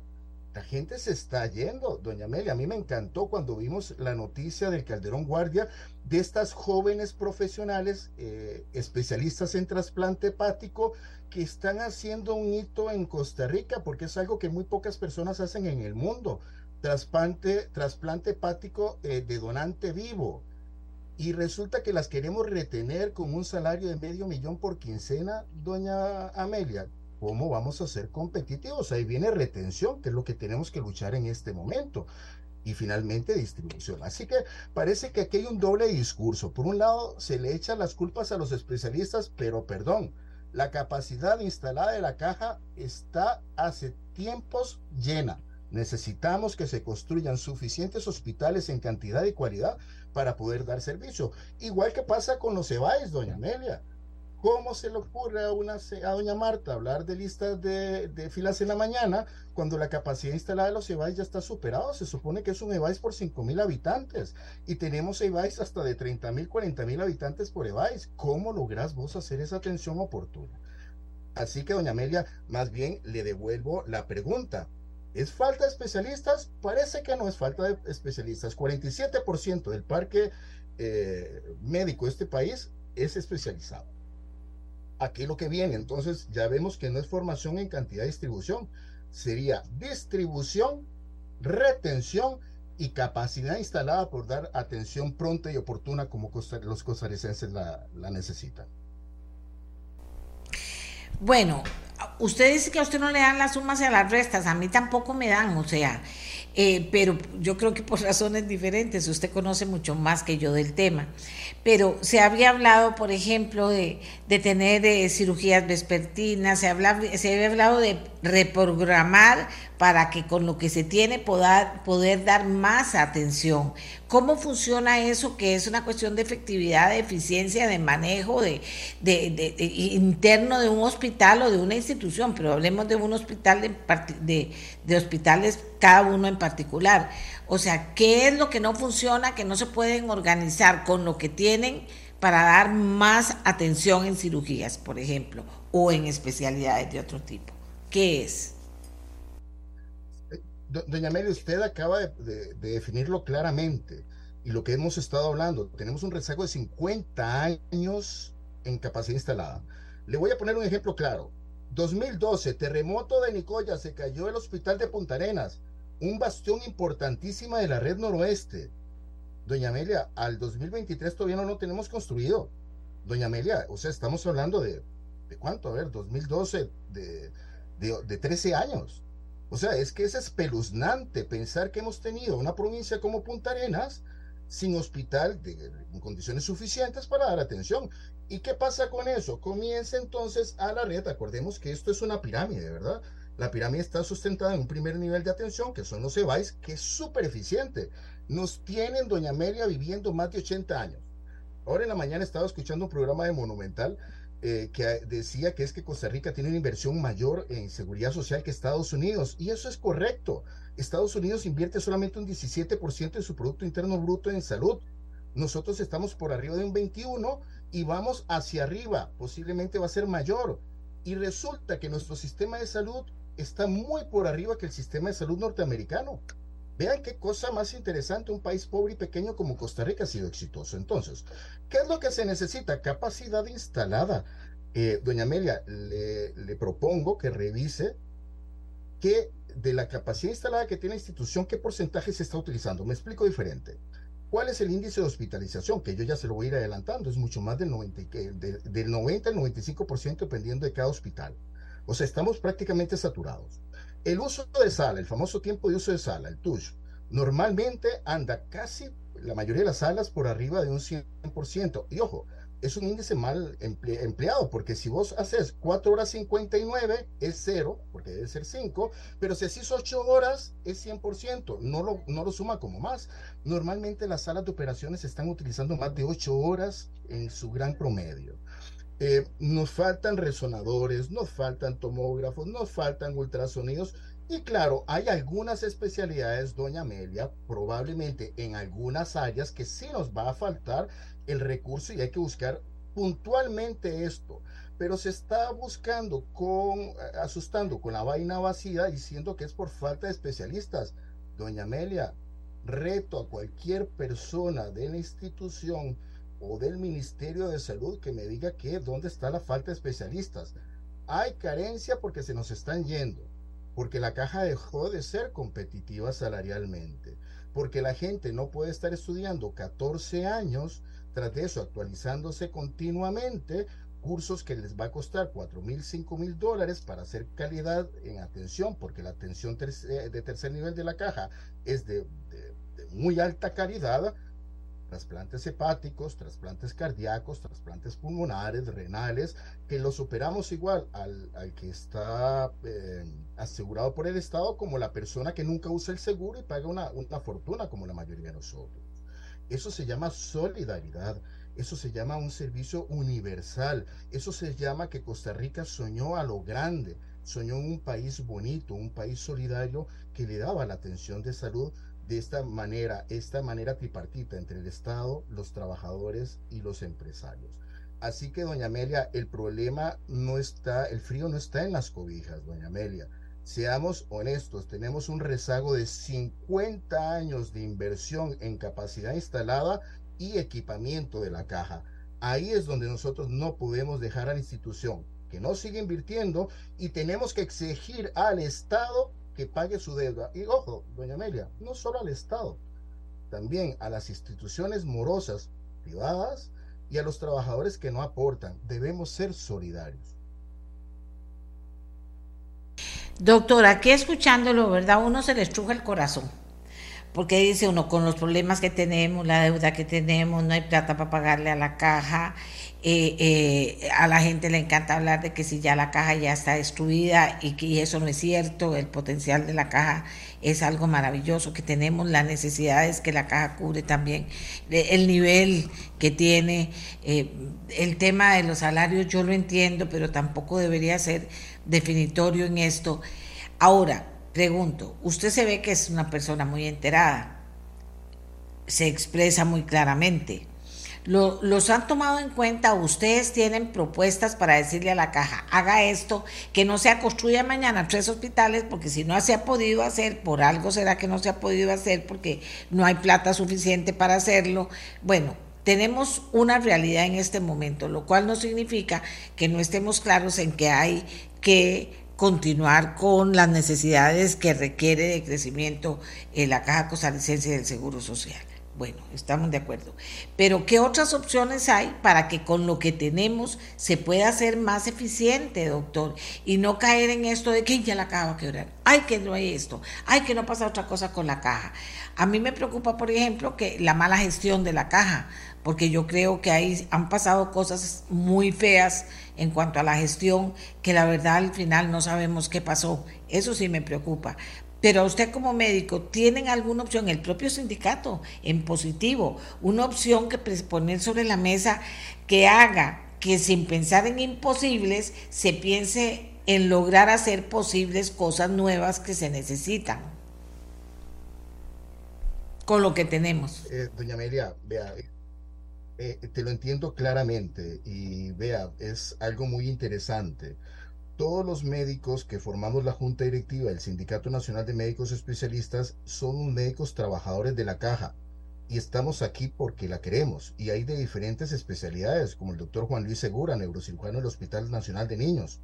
Eh, usted haya escuchado las noticias de él. Es un cirujano, neurocirujano que separó un hito en la, medicina del mundo, separar a estos siameses de la cabeza que, hasta, hasta a nivel internacional no querían eh, separarlos. Él los separó tenemos anestesiólogos, cirujanos plásticos, hemos tenido ortopedistas y todos trabajadores de la caja porque creemos en la institución. ¿Por qué, doña Amelia? Porque al final de cuentas somos nosotros, el personal en salud, el que vea a ese paciente con cáncer y le tenemos que decir, vea, es que no tengo dónde operarlo en este momento. Y doña Amelia, estamos trabajando al 100% de las capacidades. Tenemos propuestas, sí señora, tenemos propuestas. Nos ha dolido terriblemente que el Ministerio de Salud, porque creo que es el ente rector que ha estado en este momento con la mesa de negociación, eh, no nos ha querido incluir. Nosotros hemos mandado al Ministerio de Salud, a la Caja y al Colegio de Médicos las notas reiteradas en que por favor incluyan la propuesta de nuestro sindicato. Ojo, y llamamos sindicato porque somos un ente gremial organizado que andamos buscando las mejores condiciones para la salud pública. Doña Amelia, si estamos aquí es porque creemos en la seguridad social. Lo más sencillo sería abandonar el, abandonar el, barco. Doña Amelia, pero cada vez que uno abandona el barco, dejas un hueco de formación de 15, 16 años. Tenemos cardiólogos intervencionistas con, eh, con dos, tres subespecialidades que prácticamente van a durar 21 años en formación para poner un pequeño estén en su corazón y poder salvarle la vida. Y estos muchachos de 38 años, muchachos, están comenzando a trabajar en la institución después de tantos años de formación y están viendo que ya se quieren ir de la institución porque no tienen las condiciones apropiadas para trabajar. Y doña Amelia, no todas son salariales, doña Amelia, muchas de ellas son mejoras administrativas. Hay gente que se está yendo no por insatisfacción salarial, sino porque a lo mejor este año doña Amelia no le puede dar ocho horas a la caja, sino que a lo mejor le puede dar seis horas. Doña Amelia, contrátelo seis. Y si quiere cuatro, contrátelo cuatro es mejor tener un profesional de cuatro horas y no un profesional de cero horas. Tenemos que flexibilizar. Hay muchas cosas que nosotros hemos estado proponiendo, pero hemos tenido oídos sordos del Ministerio de Salud, el cual comienza a trabajar sobre un principio de un, de un ah, reporte de auditoría mal hecho y mantengo lo que digo, mal hecho, muy simplón, el cual habla prácticamente de carencia de especialistas. No, señor aquí muchísimo más, pero pareciera que no quisieran escuchar el clamor de los que estamos trabajando directamente en las trincheras, porque no les tembló el pulso para llamar a nuestros jóvenes residentes y paralizar su formación en especialidad por un año y medio cuando vino el COVID, cosa que les dijimos que era un error, que era mejor contratar médicos asistentes generales, esperar esa atención y no parar la formación de especialistas por un año, pero la pararon. Y esos muchachos, estudiantes de la Universidad de Costa Rica y otras universidades, estuvieron valientes poniendo su pecho en las unidades COVID durante las épocas más duras. Y ahora parece que ni siquiera ellos los quieren escuchar. Doña Amelia, lástima que uh, estamos en esta condición. Había un eslogan que tuvimos ahora en el plantón del 12 de abril, que aquí no hay inopia de especialistas, aquí lo que hay es inopia de diálogo y de justicia. Y eso lastima porque Costa Rica se ha caracterizado precisamente por el diálogo y la justicia que parece que esos puentes fueron dinamitados. Dígame una cosa, ¿por qué hay inopia de diálogo? ¿Dónde está el, el, tema de la caja, de la junta directiva, de, de, de, de, todo el entramado burocrático de adentro de la caja? Eh, de que falta interés en el entramado burocrático de, de, burocratizarse y buscar soluciones, o sea, de a dónde está el tema para que no se pueda propiciar un diálogo permanente y constructivo. Doña Amelia, es que esa es la parte que no comprendemos. Vamos, sabemos que no somos poseedores de la verdad absoluta. Para eso hay un ente divino superior que tendrá esa perfección. Nosotros somos gente muy humana que tratamos de hacer lo mejor. No somos perfectos, pero se nos han cerrado casi todas las mesas de diálogo. Es ahí donde hemos buscado nuevas fuentes de diálogo, como lo hicimos con eh, varias bancadas de, en la Asamblea Legislativa el 12 de abril. Tuvimos, eh, a Dios gracias, en ese momento la opción de hablar con cuatro bancadas, en Unidad Social Cristiana, Frente Amplio, Nueva República y Liberación Nacional. Por lo menos es un inicio. Eh, desafortunadamente con la caja hemos estado hablando con, a mí no me gusta utilizar, llamar mandos medios, hablemos con gerencias y direcciones, llamémoslo de esa manera, pero por ejemplo con, presidencia ejecutiva es muy difícil de hablar. Es, es, es, prácticamente imposible llegar a acceder a presidencia ejecutiva para darle un planteamiento a doña Marta. Ojo, doña Marta es una gran profesional, una gran jurista, pero vamos, y a mí, después de casi 30 años de trabajar en la caja, todavía me cuesta entender algunas cosas, yo entiendo que doña Marta, recién llegada, todavía hay muchas cosas que tal vez no las ve como las vemos a nivel institucional, pero hemos sentido una, un, un desprecio al diálogo. Y la mejor manera de ver este, este, tal vez no desprecio, esta eh, falta de interés al diálogo es cuando nos llaman, cuando escribimos y solicitamos, ojo, doña Amelia, la mesa de diálogo de alto nivel no es algo que se está inventando ahora.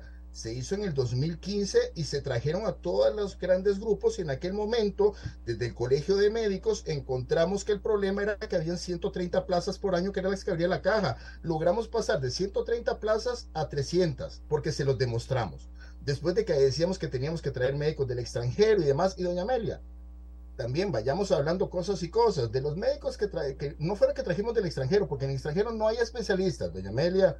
México tiene problemas, Venezuela tiene problemas, eh, Brasil tiene problemas, el mundo tiene problemas.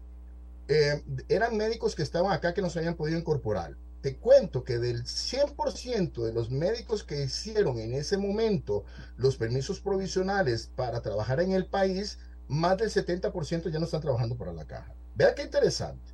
Entonces nosotros lo que necesitábamos era lo que les decíamos, médicos costarricenses que tengan arraigo con, la, con el país y con la institución, sobre todo con la institución.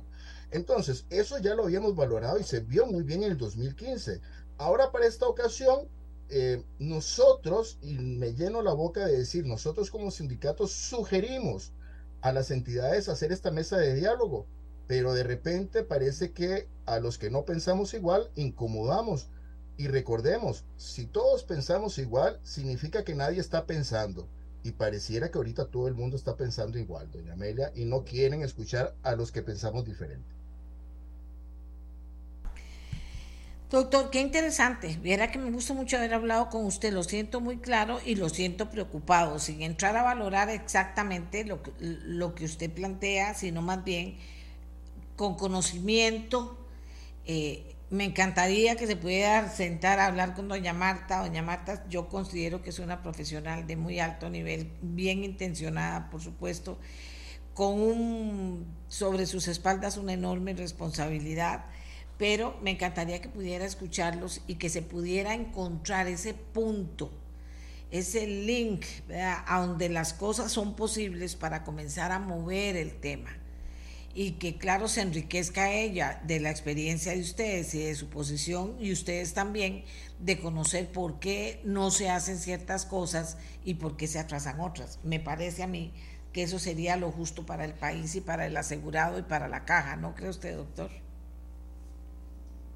Doña Amelia, es que usted acaba de decir eh, lo que nosotros consideramos correcto aquí nadie está poniendo en duda las intenciones, pero desafortunadamente de buenas intenciones se dice eh, en el pueblo que está empedrado el camino al infierno.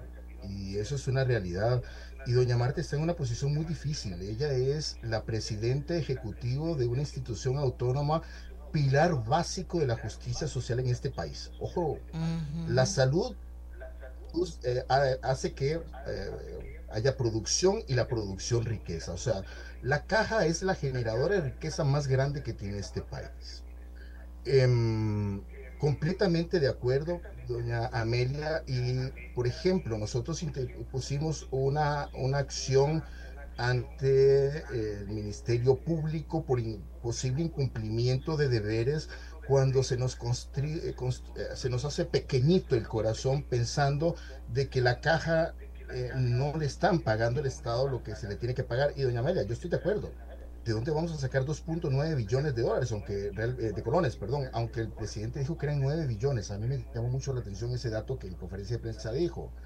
Pero no nos da otra opción, doña, doña Amelia. Si tenemos posibilidad para pagarle la deuda a los bancos nacionales y extranjeros, al INS y, al, y a todos los deudores que tiene la, el Estado, con más razón al deudor más importante o al acreedor más importante que es el pueblo de Costa Rica en seguridad social.